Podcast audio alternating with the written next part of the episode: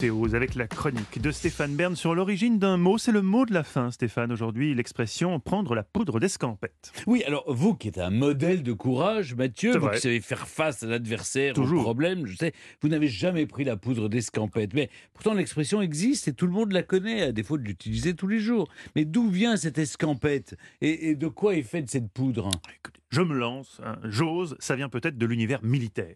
Ah, Là, je vous avoue que je suis subjugué par votre instinct, votre capacité de déduction, votre finesse d'esprit.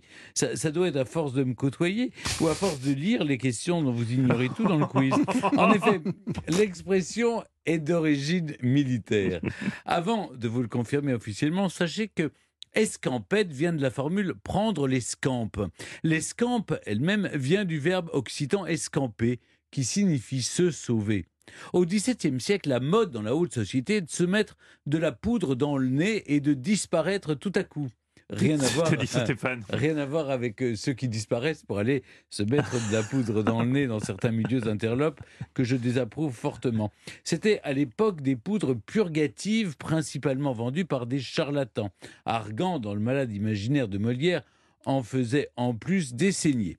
Prendre la poudre d'escampette, c'est aussi la poussière que soulève le fuyard quand il part bruyamment mais c'est aussi dans le domaine militaire, on y vient, quand une bataille se passait mal, les soldats qui allaient se réfugier en arrière-ligne, prétextant devoir aller aux réserves de poudre de canon qui se trouvaient à l'abri. Souvent, ils en profitaient euh, pour déserter. Carrément. dire, voilà. Allez, revenons à aujourd'hui. En Espagne, on dit poner los pies en polvorosa, faire de la poussière avec des pieds pour dire décamper.